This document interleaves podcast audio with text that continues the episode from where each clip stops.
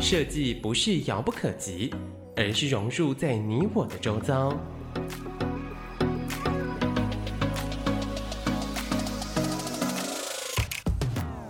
设计台湾，带您认识当代最具代表性的设计。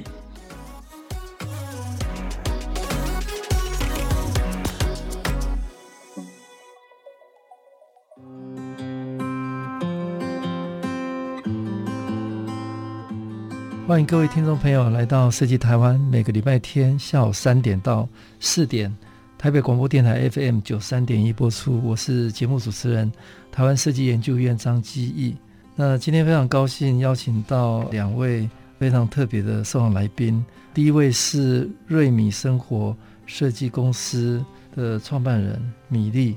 米粒跟大家打个招呼。大家好，我是米粒。那米粒是个生活风格。也是一个插画家，也是视觉设计师，也是作家，非常非常斜杠。那第二位也是很特别的，我们邀请到咖啡创业整合经纪人王思玉，思玉跟大家打招呼。大家好，我是思玉。好，那今天我邀请到这两位都是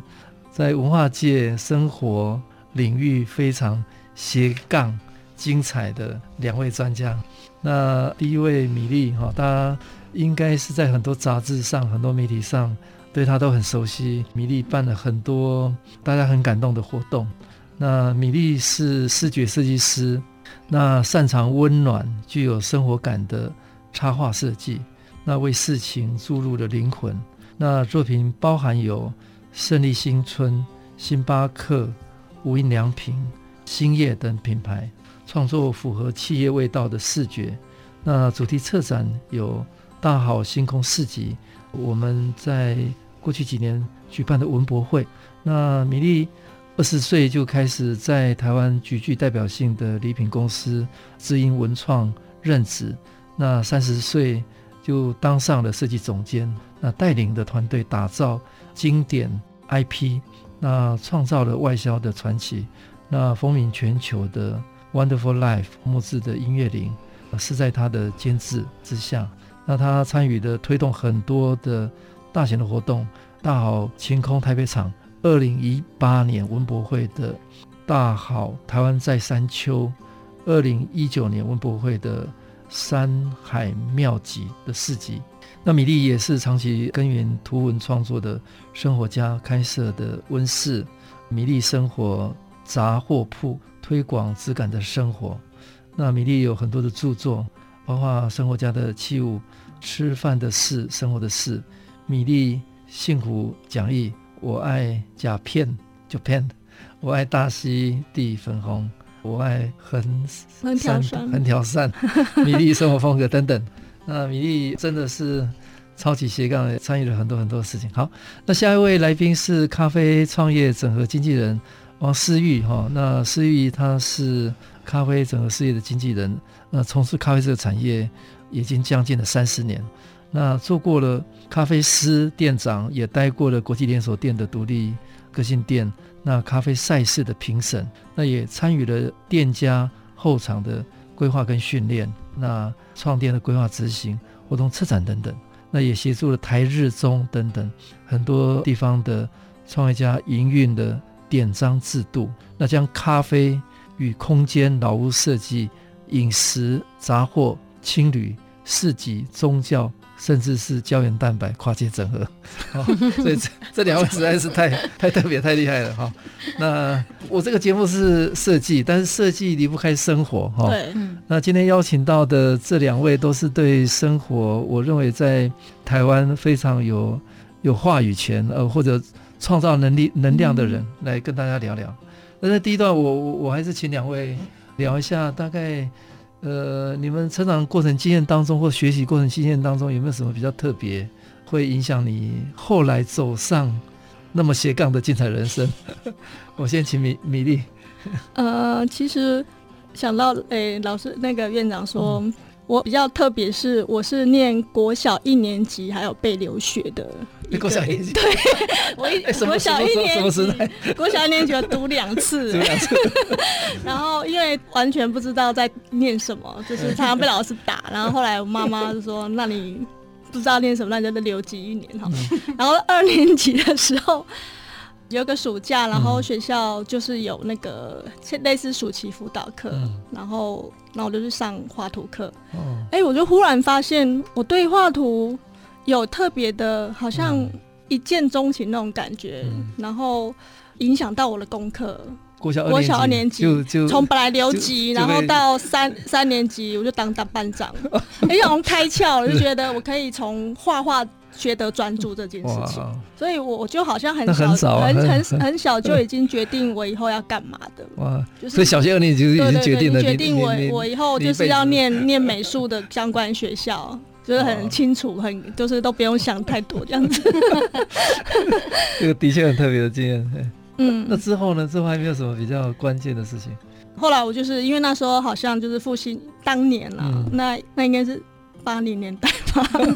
因为很久很久了，因为我是一九七零年生的，所以那那那那时候最好的学校就是复兴美工。对对，所以我是念很严格，很非常非常严格，而且而且是我就是整个国中生涯都在学画，都是为了要考一间学校叫复兴美工，我也没有去考其他的，我就那种很专注，想要哎，就是想要想要考这个学校，就是专心考这个学校。所以其实念复兴美工对我来讲也是一个蛮大的转捩点。就以前在那种学制是在还没有开放，是就学制是非常非常严的。然后就是念的可能就是那种 A 加班或什么那种学学习非常的严。但是复兴美工是一个比较没有什么框架，它让你人思想很自由。然后反而那时候我有一点不知道如何去享受那个自由。嗯我觉得那时候我我好像直到毕业快毕业前我才解放，知道说啊要怎么样去享受这个设计这件事情。其实我觉得设计好像也是要到年纪有一点点阅历之后才看得懂，不然以前好像在学校看很多。作品或者看很多参考书，其实都看不进去，嗯，因为你的生活体验或是你的心态都没有调整好，嗯、所以你都完全吃不进去。反正好像是觉得到了快毕业之后，才有一点点再度开窍，这样子的感觉。嗯，米粒刚刚跟大家分享很特别经验，这个小学一年级念两次了，哈。对，然后小二终于开窍，嗯。呃，改变了人生，完全知道。之后人生的发展就就是要走艺术、走创作、做设计，对，然后非常特别的复兴美工严格的训练，但但是在可能在思想上应该是开放的吧？对对对对，所以在那个那那个年代是很开放的，有很多很很很难得、很棒的、很特别的人都都在那里，都觉得啊，好崇拜那些前辈哦。好，那接下来我我请思玉跟大家分享，对。你的，我觉得我我我有一点比较特别一点点，就是可能对于做餐饮这个产业的来说，但也还好。就是我小时候其实是对表演艺术比较有兴趣，表演艺术。对，所以其实我 我小时候念书的时候，就是一直参与学校各种表演艺术的比赛，然后都拿到不错的成绩，所以我一直想往这个方向走。但后来在我我高中的时候，其实家里出了比较大的一些变化，所以我高中就休学了一年，然后我就转而念夜校。所以其实我在十六岁、十五、十六岁的时候，我就开始打工，然后我就开始过着夜校生的生活了。那因为你可以打工，然后念夜校的时候就开始念餐饮。嗯，因为那时候就是好像这条路是比较容易一点的。嗯，所以因为没有那么多时间把心思放在功课上，本来功课很好，然后就是因为家里关系，我就做了一个比较大的调整。那到了念餐饮这件事情的时候，就把很多的兴趣跟想象，对人生的想象就收起来了。嗯，对。可是，在做餐饮这件事情的时候，觉得哎，其实蛮有趣，因为每天学校上课就是可以吃饱，因为一天中餐一餐西餐，一天中点一天西点，然后还有调酒课，就是还蛮好玩的。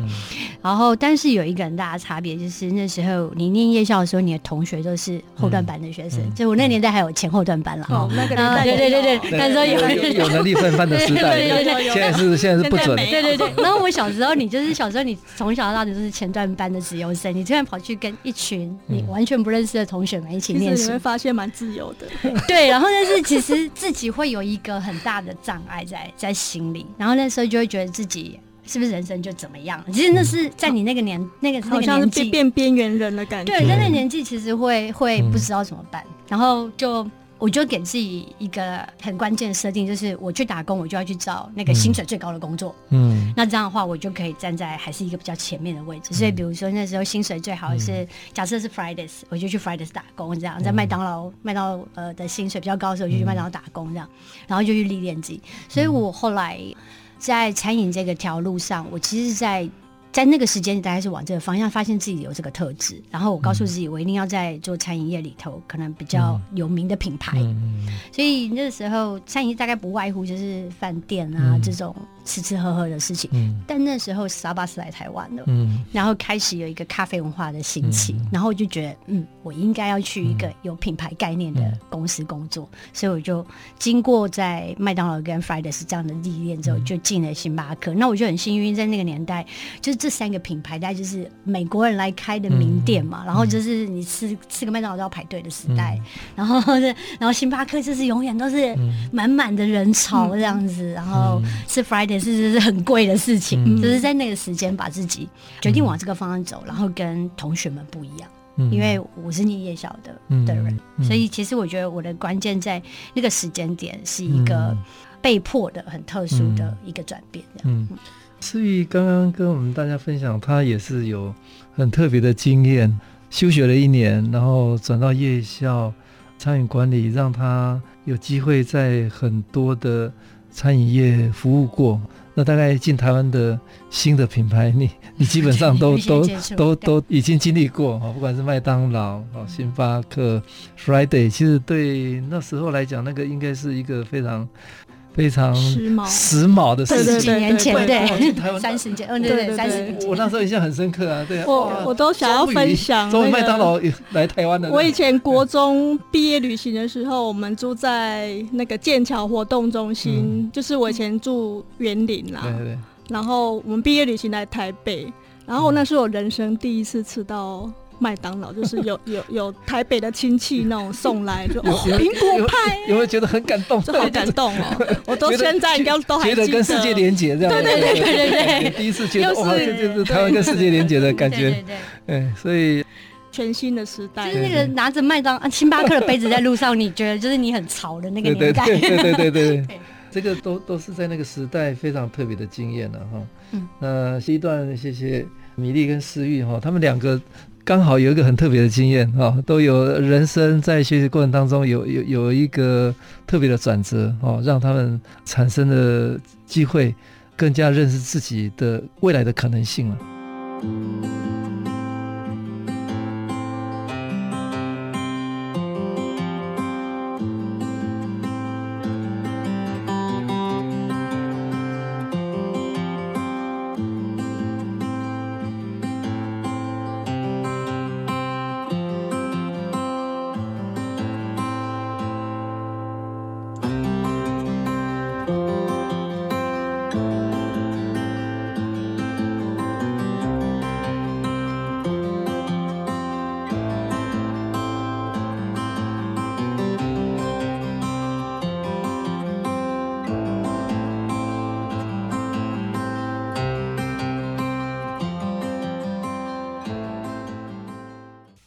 听众朋友来到世纪台湾，每个礼拜天下午三点到四点，台北广播电台 FM 九三点一播出。我是节目主持人台湾世纪研究院张基义。呃，今天非常高兴邀请到两位非常斜杠有精彩人生的呃两位朋友哈、哦。第一位是瑞米生活设计公司的米粒，第二位是咖啡创业整合经理人王思玉。那第二段跟呃米粒跟思玉跟大家聊聊，就是你们后来开始就业创业的过程当中，有一些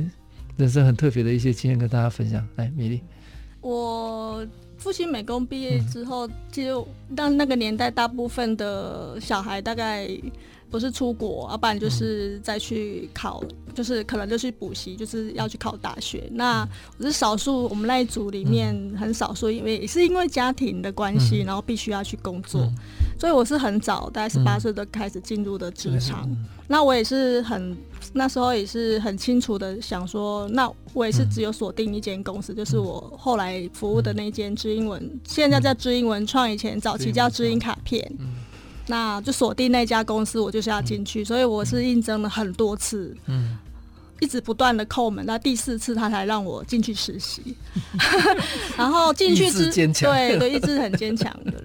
那我进去之后，我才发现为什么他们一直考虑说，哎、欸，是不是要我进去？因为每个都以前，因为以前知音卡片就是在那个年代前，好像都是在 copy，很多品牌都是用 copy 的。那知音是一个完全是以自有品牌为主，所以每个设计师基本上他都有一个 IP。在那个年代还不知道什么叫 IP 的时候，已经在发展 IP 了。就每个都是很有个风生活风格，个很怪或是很特别或者个性特别奇怪的一些很主观意念很强的设计师。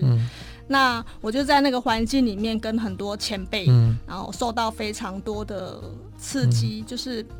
哎、欸，因为我我的虽然说是复兴美工毕业，嗯、但是不一定每个人都会画插画，嗯，那是不一样的事情，嗯、所以你要去苦练嘛，嗯，嗯。然后我就觉得从从那个在那个环境里面必须要脱颖而出，因为我们那时候都是用笔稿制，嗯，嗯所以如果每一个人去参与那个笔稿，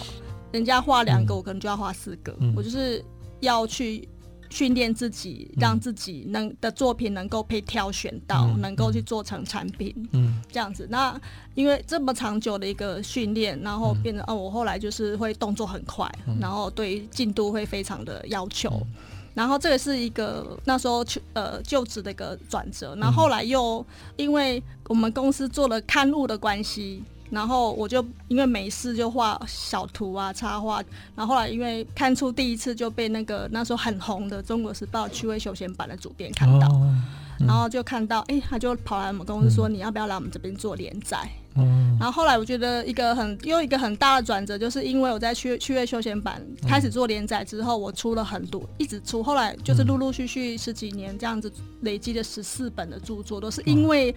呃无心的去画了一个。就是那种生活杂货的插画，嗯、那时候很少。像像像我现在的朋友圈里面，像王王庆富先生，他就说他都会说他小时候看我写的。对啊，我们大家小时候看你，因为我那个那个年代比较少那样子的风格的书，没有那时候没有吧？那时候比较少啦。那因为我那个工作就是比较是，就是有点像 DIY，他们摸东摸西的，所以就把工作的一些所学变成是插图的方式。现在生活风格插画已经是主流了，对对对。大概有一一些转折，那接下来我们交给诗韵。好嘞，诗雨来。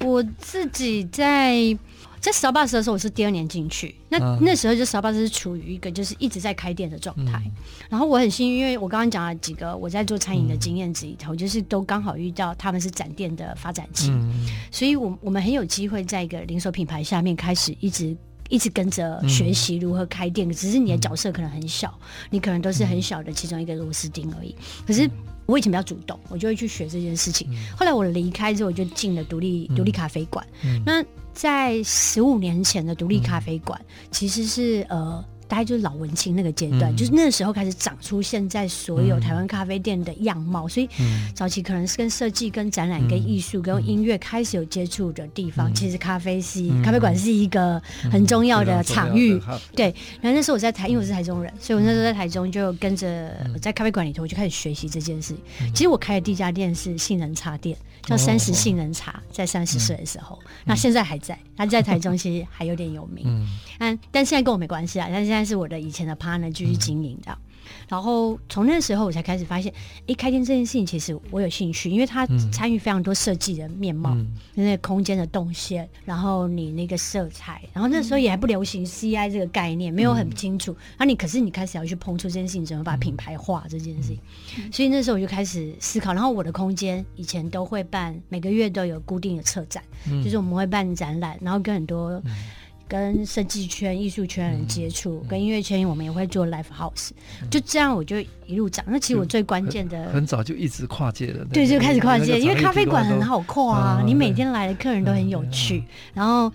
喝咖啡的人其实都是对于这些事情都很有兴趣。嗯、那我那时候有一个很大的关键，嗯、我觉得是我在台中的时候，那时候咖啡馆叫胡同影剧剧场，嗯、它就是一个很小的咖啡馆，嗯、可是它做很多很前面的事情。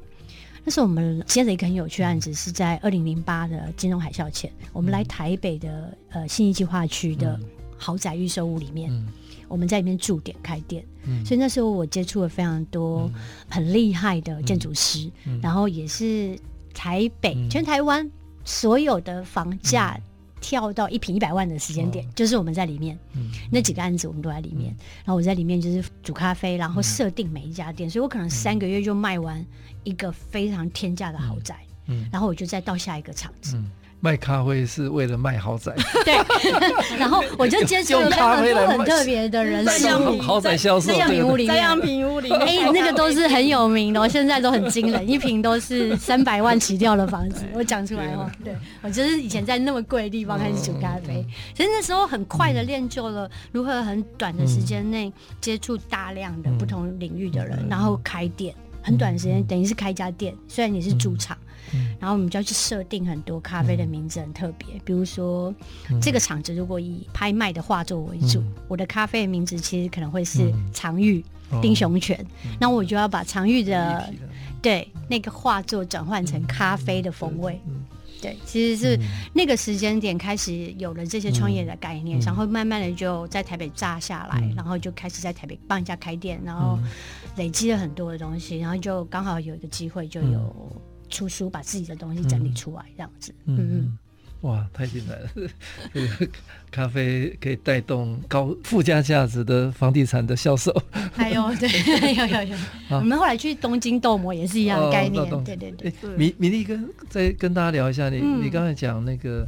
你从很早就开始有机会做 IP 嘛？哈，对对对。插画。对。那后来你你你开始做了很多比较生活风格。对。那我觉得又另外一个转折了，嗯、因为我以前都在工作嘛，也没有想到说会去出书。嗯、那因为后来因为接了主管的工作，我们老板就告诉我说：“嗯、你不要再再跟设计比稿了，你就是要开始看稿子。”嗯，因为我很爱画图。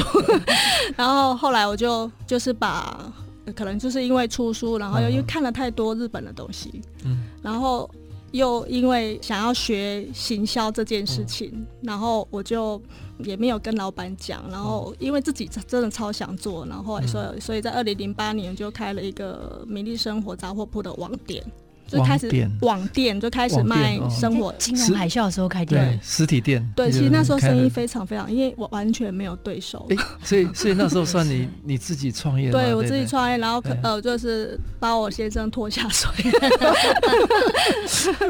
然后就开始。零八年，嗯、虽然说我一直都在知音文创当设计总监，嗯、但是我还是对销售很有兴趣，嗯、因为在工作上没有办法满足的部分，嗯、可能就在。个人品牌的个人的品牌部分就，就那时候也不知道不知道什么叫斜杠，就是很单纯的，就是因为我很想做。嗯，那我觉得很想做的事情，如果放弃掉，可能就没有了。嗯嗯、所以也其实我觉得，任何好像你只要是很想要坚持想做的事情，就去做做看嘛。嗯，你只要有余力。所以我以前其实好忙哦，就是白天都在上班，然后晚晚上晚上写作啊，然后包货啊，哦。超忙的，还 超忙碌，还开店，对，对，对，还有两个小孩，对对，还有两个小孩，很很忙碌。那我觉得那个对我来讲，也是因为这样子，让我接触到很后面后后来可能退休之后遇到很多不同的人，他带着我一直在往前进，然后就遇到我现在觉得我的朋友都觉得哦，好优秀，好喜欢，因为就是很大家都是在一个。对，可能生活啊，对生活质感，或对设计，或对社会的脉动，什么都非常的注关注的的这样的一一群人，然后可能会有某些议题，然后大家会想要去投入啊，去做啊，这样子这样子的的族群。哎，米粒跟思玉同时聊聊一件事情，我觉得很有趣呢。你可能是因为。开始开店嘛，哈，咖啡店，而且都很有议题的。嗯，那你自己要本身要去策划活动，所以你会看到各种不同厉害的人，对，或者跟他们合作。对，米粒也是嘛，就就就就是你真的去做自己想做的事情，就碰到一些很特别的人。对对对，那这些其实都是跨领域的人。对对对对，那两位跟我们分享这段经验。我们其实中间，我们可能本来都是朋友，然后后来也因为各有所长，必须要结合，所以我们其实，在二零一七年，刚好我退休那一年，我退休是五月哦，五月然后退休一退休我就跟他跑去日本，那、啊、就跑、哦、先跑去马来西亚，然后又跑去日本，嗯、我们就去开了一个帮一个客户一起弄了一个 Domo Coffee 这个品牌。对，然后大家都没有经验，可是。我们是台湾人嘛，然后面对日本的建筑师跟日本的工班，还有日本的市场环境，日本市市场环境哦，就是在那个这样子的。不在什么地点？日本在东京的新宿。哦、天哪！然后 哎，后来生意超好的。但是我觉得那个月。我们两个其实国际一流，我们成长很多，一流竞争的地方，真的真的真的，其实蛮蛮勇敢的啦。老实说，然后但我觉得这这事情其实来自于前面，我们就先做了大好清空市集，嗯，然后这个市集真的帮我们连接了非常多的事情，对，真的。然后这前面之前，我觉得其实就是我们做喜欢的事情，它就让我们认识很多特别的。可是因为咖啡认先认识了实习美术，他们再认识了米粒，然后我们就一路串下来。然后就、嗯、就开始有各种的发生可能。嗯、他他做市集，他觉得需要餐饮的人，我们就去帮忙。嗯、然后帮了忙就因为某业主觉得，哎，这个好像是可以把他带去日本。对，然后就我们就被带去日本了。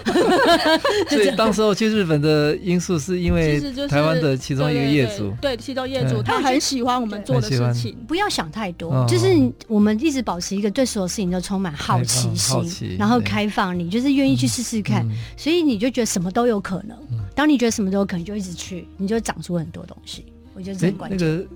那个四级，大好清大好清空四级，那个是我我们自费创办的。那也是因为很想做，那因为没有资源，那不如自己来玩。嗯，对。然后结果也不晓得玩的还不错，这样 玩的很大。要说别人的四级不好之前，先把自己的事情做好。就做出了振兴帮啊，然后实心美术后来的导座，然后到现在，对。好，谢谢米粒跟思玉这一段跟大家分享，他们开始合作、跨界，甚至有机会到日本，开拓了新的可能。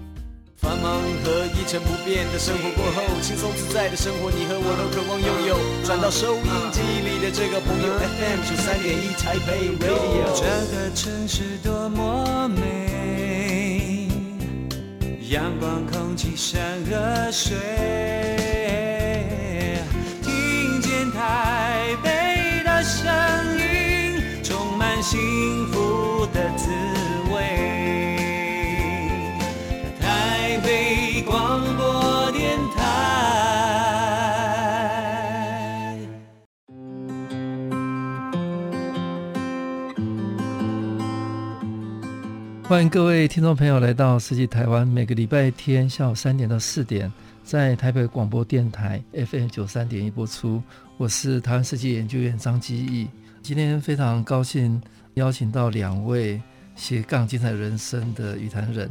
米粒跟王思玉。那米粒跟大家聊聊，我我的观察，大概这几年在台湾谈市集，呃，基本上你就是代言人了哈。这台湾的这个市集已经被。定位成是一个文化或者生活的一种整体的一个新的论述、嗯、新的可能。那跟大家聊一下，你们从在二零一六。的嘿大好清空市集，二零一四开始，然后二零一五、二零聊一下这个这个立场，就就一再把这个可能对。呃垫高，把把这个可能性打开。因为我们这一代的人应该是很早去接触到。日本或是各欧美的文化，嗯、所以我们也当然是国外看了非常非常多的市集，嗯、或是甚至其实台湾人很喜欢去追日本的市集。嗯、所以在二零一四年的时候，某一天我们就想说，那我们为什么不能够自己来创造？嗯、有几个朋友就自己这样想，那当然是胆子很大，嗯、因为没有什么钱，没有人，没有赞助商，嗯、但是我们还是做了。嗯、那就可能从南南部，可能从正兴街开始做，嗯、后来就变成个正兴帮，然后台中就实习美术，后来变导座。那、嗯、到台北来讲，台北因为台北。我们那时候的朋友就已经大家都超厉害的，嗯、比如说餐饮，我只要找王世玉，你帮我找，嗯、他就可以帮我找到 Angus，他就是 Joffland 老板来弄调酒。嗯、然后甜点可能就是找，嗯、可能毛家俊他就会帮我去张罗，嗯、像柯雅现在也是世界冠军的果酱女王。哦、然后王庆富他就会去，他对小孩子会对教育很有相关性，他可能就做那种亲子比较 DIY，那我就是负责可能公益。嗯然后呃，王书记他还有很多专长，嗯、他还可以弄音响，一还可以帮我找到一些很厉害的、嗯、呃乐手。嗯，嗯，我觉得我们那时候做一个东西很酷，嗯、就是不像写真馆。后来所有的事情都有试言会。我们我们其实因为改变很大，因为我们在业界可能比较。资深，而且以前我是资方，因为我在知英文创，常常跟很多 IP 合作，嗯、所以当时我们就是比如要找一些一一线的插画家来画试验会，嗯。嗯、大家都说。解说了，我当然会去。而且那时候我们叫不像写真馆，对，那所以就是，所以现在可能一像王春子啊，或者纸上行旅啊，像徐明宏啊，那些现在都是一线的插画家，克洛特，他们都在那边帮大家画写真会。就是在那个市集里面，虽然说我们第一次做，但是它其实是一个你长期一个生活或在设计的人脉上的累积，嗯，然后又再跨出去，因为不同的人可能接触到。不同的人呢，又又再跨出去，然后把很多台北最好的能量，那时候我又挑在很妙的地方，嗯、我挑在阳明山的一个秘境，嗯、然后那个秘境还没有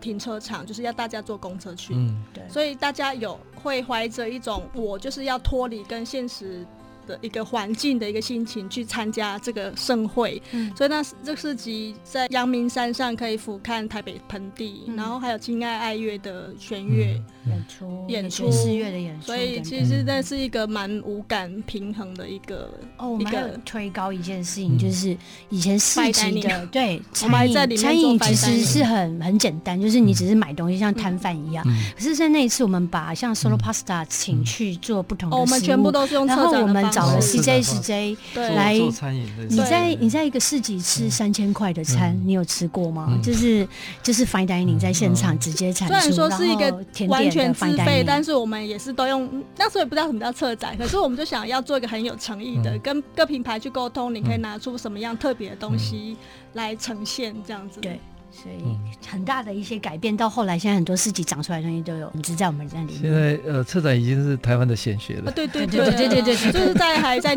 不知道什么是策展的时候，已经已经在用策展的方式改变市集。轴心好像也是因为我以前我是设计，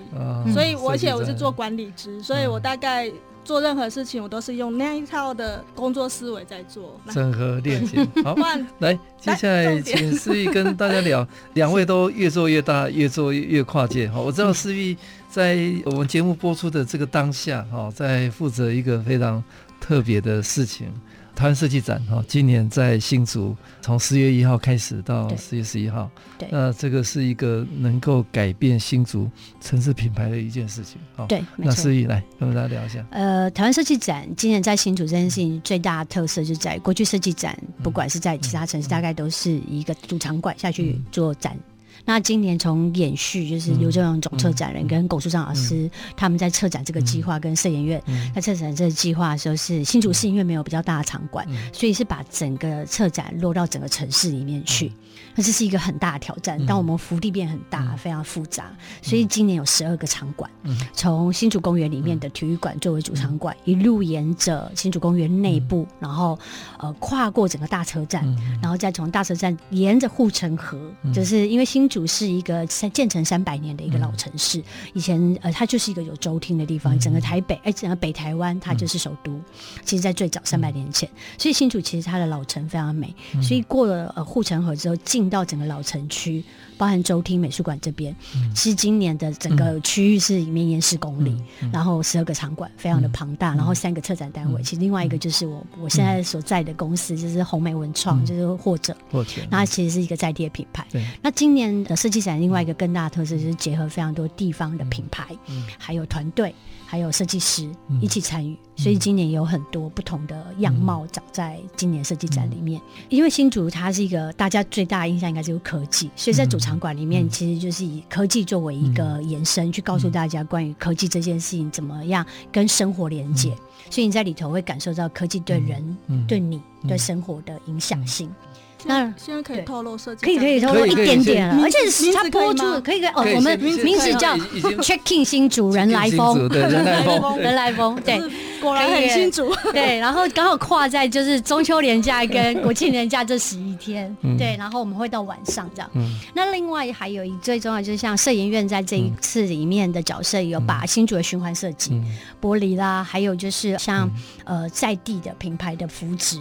然后因为一起长出来，因为其实。这是经济部的一个很重要的一个展，所以在这里面，我们今年也把米粉放到我们旧城区作为一个快闪店的一个发展。那在我老城区，其实我们也、嗯、因为有我跟米粒有策展设计视觉经验嘛，嗯、所以我们也会办一个很酷的市集在里面，让新竹每次在办的活动能够更有高度一点。嗯、那另外，我们在老城区也放了四个展区，嗯、一个卫星的展区，可以让民众去感觉 Living Museum 这件事是这是一个真的在生活的老城，嗯、然后有六条的旅行路线，嗯、让民众可以去感受。嗯、那其实今年就是对我来讲，这是这是一个很大的挑战，嗯、因为。因为我想策展这件事情虽然是一个显学，可是很少是从一个餐饮人的角度，或是一个营运者的角度跨进去，分布整个城市。对，它不是一个点。对，我们那一天场刊，我们最早上是场刊，我们走了三小时，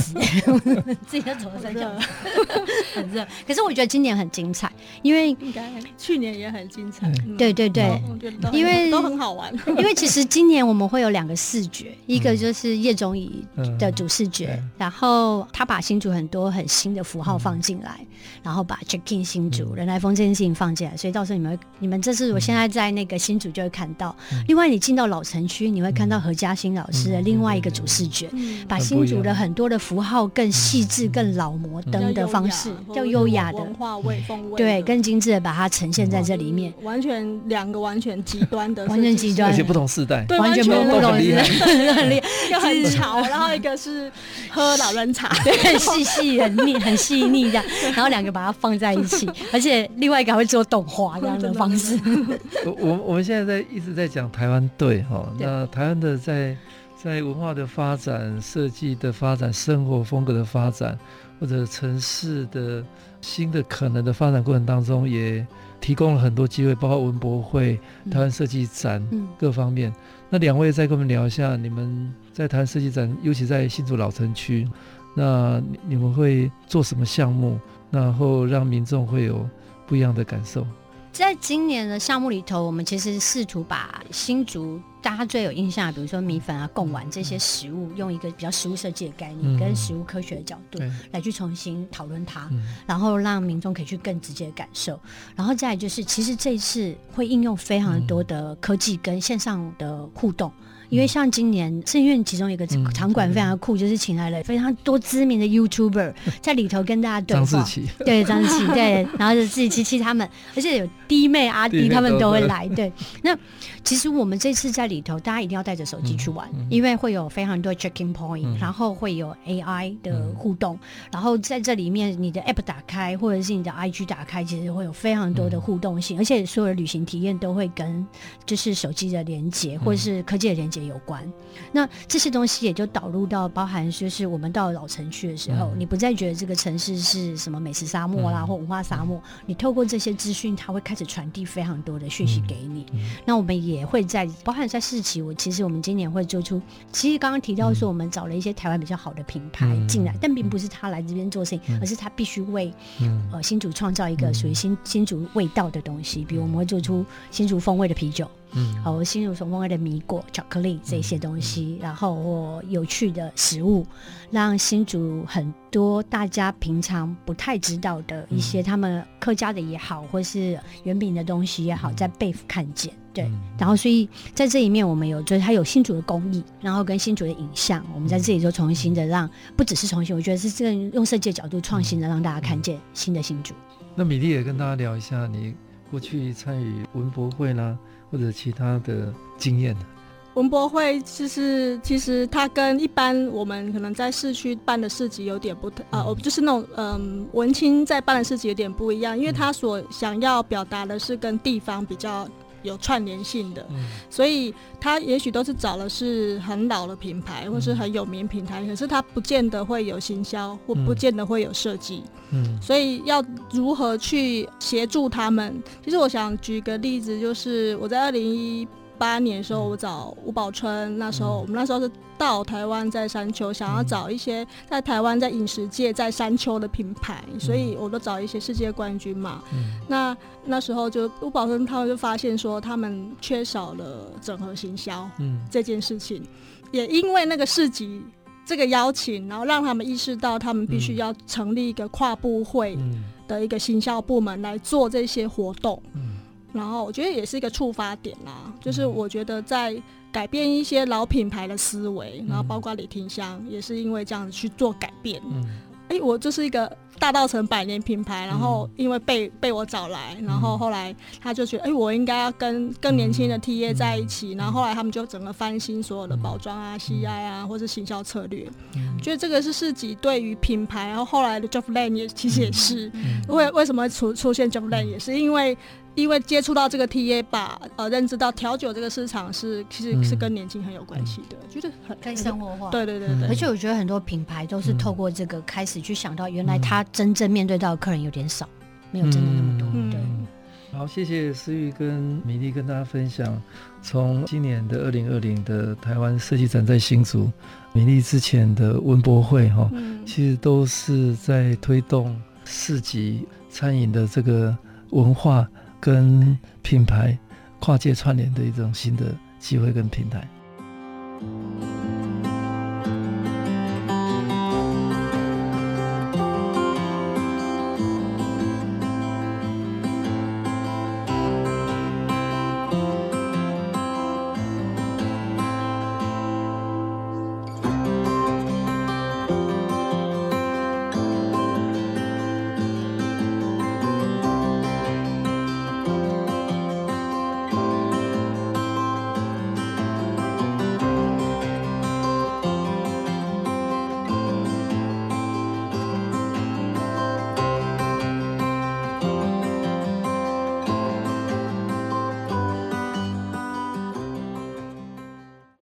欢迎各位听众朋友来到设计台湾，每个礼拜天下午三点到四点，台北广播电台 FM 九三点一播出。我是节目主持人，台湾设计研究员张基。呃，今天非常高兴邀请到生活风格的作家米粒，跟咖啡创业整合经理人王思玉跟大家聊。那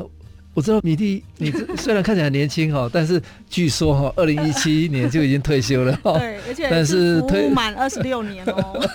呃，退休以后好像也没闲下来哈。对啊。事情的可能性越来越多，嗯，跟大家聊一下来。对，我觉得应该也是蛮蛮幸运的，就是我退休后就去日本做一个咖啡品牌，嗯、然后后来也就不知道为什么，就是一直来找的都是跟食品有关的，后来就哎，星巴克那时候二零一八年他们刚好二十年周年，嗯、然后其实那个做那个视觉大概花了七个月的时间。就是一直在磨磨磨磨磨到他们那一整年，因为那个视觉要用一整年嘛。整个二零一八年就是星巴克在台湾的二十年，哎，跟你有相关性。对对对。但我也觉得那也是一个自己的一个可以接触到一个一流的品牌，然后的一个机会。然后后来又跟 MUJI 合作，他满十四年的时候，他觉得他想要表达 MUJI 如何跟你每天在一起。那时候他也找我，其实他很少找台湾的插画家合作。嗯、我记得我那个打样出来贴在他们的公司的时候，我去他们公司啊，然后我还听到员工说：“哎、欸，这这是日本的海报吗？我觉得这个好可爱哦、喔。嗯”然后说：“嗯。”然后就心里嗯嗯对，欸、还蛮高兴的，也 看不出来其实台湾话，台湾人画的这样子。然后后来就。包括还有去做，那时候是做胜利新村的一个视觉，我觉得他们是用很少的公家预算可以使用那个视觉，用的淋漓尽致，我都觉得用淋漓尽致这样子，因为就一组画可以一直用做赠品、做活动的看板什么一大堆，哇，我就觉得他们好会用。其实我后来就是没想到可以做到很多很好的品牌，嗯、那是真的是完全在退休就想说，嗯。应该是慢下来的时候，诶、欸，可是就是在二零一七、二零一八、二零一九都超级超级忙的，嗯、然后就很多哎、欸，就很多品牌就是会想要合作，然后自己也会想要玩，因为我其实个性是一个很想要去创作的一个人。嗯。然后二零二零我们年底的时候，我们还一起去算命，然后还觉得哇，二零二零二零算命师说你应该工作会更多，这样这样这样，前面还有一对爆大爆发哦什么的，然后哦，然后看了工作之后，哦觉得好忙哦这样子，那没想到就是一个 疫情，就是真的让我自己的生活完全停下来，reset，然后真的就工作真的完全停下来，但是我觉得这个停下来又让我去。重拾画笔这件事情，嗯哦、因为在去年一九年年底的时候，我有去日本看了芥川明的展，哦、然后其实我我，我看了两次哦，就是二月我要去一次，嗯、然后我很感动，是说他这么长久，其实他都全部用手绘嘛。嗯。他都一直在用手绘，然后我觉得我在太早就开始使用电，因为我们设计师就是可能用想用电电脑绘图，可是比较快，所以就是一直遗失掉手绘这一段，所以那些东西都好像没有被办法被留下来。那我这么工作时间这么长，我留下来就是实体的作品很少，都大概都电子档。那我虽然是插画家，可是都是电子档，对，都觉得啊这样不行。所以那时候其实我就有心里想说，我以后应该要完全回到手绘，只是没有想到，哎、欸，可是手绘是需要静下来。的，需要时间，真的需要静下来。然后没想到二零二零就给我一段这个机会，机会。我这一段时间创作的的图像是，真几乎每天都在画画，而且画的比以前工作时间还要长。然后我在今年的八月十五号开画展，哇！我就觉得，哎，其实每每一个人生，你说未来怎么不可期啦？就是。想做就是今天做的事情，就是未来的那一天这样子。而且你现在应该这个时间点是不是在募资你的年历？嗯，对对对对对对对，你要募资你的年历。因为太闲了，画了还画了一个 IP，一只猫，然后就 后来还想说做年历来做募资。现在可能是在募资，不一样的，很不一样的跨越。好，那请思玉跟大家分享，现在在或者嘛，或者也是一个在。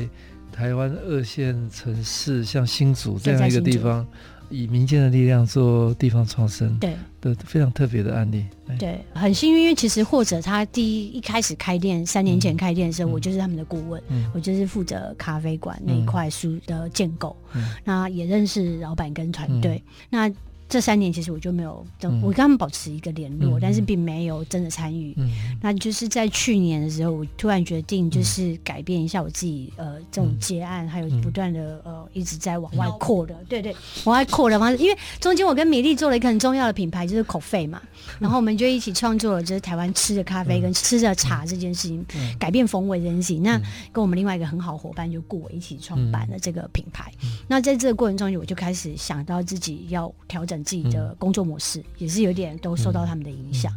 所以那时候刚好或者。给了我这个机会谈，那我就突然觉得说，其实我我自己是台中人，嗯、我对台北没有那么大的期待，嗯、就是一直留在这个城市。嗯、可是我那时候很看好新竹，不知道为什么，嗯、然后我就觉得我应该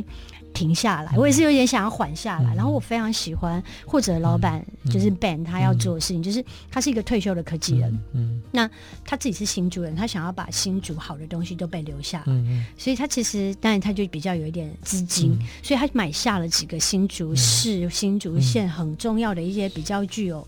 意义的或地点的一些资产的建筑物，然后对，然后他买下来之后，他其实都已经把它设定了不同的想象，所以那时候他就他把这个计划称之为新竹移动式美术馆的概念，他想要在每一个地方做一个跟新竹有关的事情，所以我们像在这个时间点，呃，我们会在九月份开新竹的第一家民宿，有六个房间，然后我们的一二楼是餐厅，那在这个餐厅里面会有或者风吕对。或者风旅，或者风旅，其实在一二楼，我们会有把新竹十四个乡镇县市的名产放在这里面做物产，放在这里面作为一个比较创意的一个料理空间，这样子。那在十一月份，我们也 OT 了，就是新竹的。电影博物馆，也就是过去叫游乐馆这个地方，那、嗯嗯、已经将近百年的一个电影院，嗯、一个娱乐空间。那我们会把这个老戏院承接下来，嗯、所以我们会开始承接一个影院，然后这个影院我们会以艺术电影跟纪录片为主，然后同时我们开了一个制片公司。呃，我们会先拍下记录新竹整个半导体产业的一些故事，然后从这里去延伸，从科技的角度去延伸纪录片这件事情。那这个空间因为坐落在新竹的老城区的正中间，就是东门市场，所以我们在它的后洞会经营一个餐酒馆，比较晚上的营运。这是今年在十二月之前的计划。那在明年我们还会在新竹的第一家百货公司的那个旧建物，就是比林百货晚一年的一个旧建物，我们会以。食物料理跟食物设计作为一个概念，来开设一个可能是目前的想象里头是一个 cooking 的 cooking space，嗯，用这样的角度去呈现一个这个空间会有一百八十几平这样子，嗯，对，然后后面还有其他计划。其实就这几年，呃，很特别的地方是以一个民间企业一个单一的一个人，然后他对一个城市的愿景，还有他对这个城市的就是想象，跟他对这个城市的责任。所以他带着一群人，还有他希望更多年轻人回到这个城市做事情，所以他开出很多很新的、很很特别的想法，让大家在里面。对，这是一个很了不起的事。新竹人留在新竹，对，变变的事情让 我很感动。对，带到新竹，对对，这个就是地方创生。地方创生最重要就是人呐，就是把人带进来。我们最近已经说，就是找来非常多很棒的朋友，很厉害的。来来来，欢迎欢迎 欢迎大家来，我们需要很多人才。米粒跟思玉都现在其实还有很多有趣的事情在发生呢。不过你们工作的那么长的经验。那也斜杠了很多段嘛，哈，嗯，那但是我还是希望你们可以对台湾的年轻人回看回来，你们有没有什么建议？我自己也有小孩嘛，二十、嗯、小孩是二十岁左右，嗯、我常会跟他说，就是在很你年很年轻的时候，就是。我就觉得都很老的话的时候，我觉得都是真的，就是不要、嗯、呃，要勇于勇于去尝试，勇于尝试，勇于尝试，但是都要很专心，嗯、很专心的事情比较容易累积。嗯，就是不不需要履历打开来一大串了。嗯、其实我以前求职经验或是工作，一就一其实有一条，嗯、但是你可以发展你很多，嗯、发展你自己想做的事情，还是可以一直一直在发生。嗯，我很赞成这讲，我觉得，我觉得。保持很重要的好奇心很重要，就是你要好奇心，你对这世界产生好奇。可是现在人好奇心可能在网络上，然后年轻人他，可是我觉得好奇心的后面是你要对你还有一件事情是你的核心，你要不断的深化它。你有核心，然后在你核心里头保持好奇心的时候，你的可能性才会多，然后你才有办法把你的东西。往前推，然后跟别人有更多的互动，嗯、所以其实我们的斜杠跟我们可以做的事情都来自于我们有一个核心，然后我们面对好奇心的时候，我们去挑战。我们能挑战是因为我们拥有我们原来的，不管是技术本位也好，或是我们的核心的想法也好。我觉得这件事情的深化，会让你才有能力跟条件去面对你这么多喜欢的事情，然后它能够变成是你的，或者是你可以去影响别人。对，这件事情要有。大家现在都太快速。那二零二零对台湾来讲是很特别的一年了，全世界，全世界应该都是。呃，对未来也很难想象哈，未来呃世界会走到哪里？不过这个危机应该也是一个机会，让大家可以可以反思真的未来的各种各种可能性。嗯，那你们两位呃怎么看台湾这几年跟台湾的各界的非常不一样的人？也做了很多合作嘛，哈，嗯，哎，那你你们对台湾未来有没有什么想象或者期待？其实我也是蛮常跟设计研究院有合作的。嗯、其实我觉得。其其实现在研究院在做的事情，就是我们很想要看的，就是整个政府从设计力来改变台湾，嗯、就是不管是公部门的，就公部门或是公共设施，其实我觉得都是小细节，可是那些细节其实就是很影响人的生活，嗯、跟人的生活是很息息相关的。嗯，对，所以。我们是在我们自己的生活领域里面去，嗯、呃，可能用写书或是用策展的方式来改变。嗯，但是我觉得整个大环境的改变，其实就是其实从政府的单位，嗯。也是跟一群有志士是一起环环相扣，一起往前走这样子。嗯，我觉得，我觉得所有的先进国家，它的他们在文化的转移，在美感。都是很前面。那台湾也现在透过设计力去影响大家对美学，对于在这么自由框架下，对于文化有更深的探究。我觉得这件事情其实它是影响所有业界，包含民生、包含餐饮、包含各个产、各教育、各个产业、各个面向。所以我对台湾现在这件事情其实是一个很关键的时间点。然后我觉得是一个对亚洲应该会一个很全面性的影响，因为我们很不一样，我们真的是一个很自由开放的一个一个国家。好，最后一段，谢谢米粒跟思玉，我们对台湾都有很高的期待哈。那怎么样用透过设计能够进入到公共领域里面，创造出亚洲性的典范哦，让设计能够跟我们的生活，台湾是一个。非常民主、自由、多元、包容的地方，嗯、那各种事情都有可能。真的，真的，因为两位都参与其中。对 对对，真的。对，这个过程当中很难想象，一步一步走到现在了，就是非非常梦幻的一个过程。好，那今天设计台湾非常高兴邀请到两位非常精彩的斜杠人生的代表者，生活风格的作家米粒。跟咖啡创业整合经理人王思玉跟大家分享，谢谢大家，谢谢，谢谢各位，谢谢大家。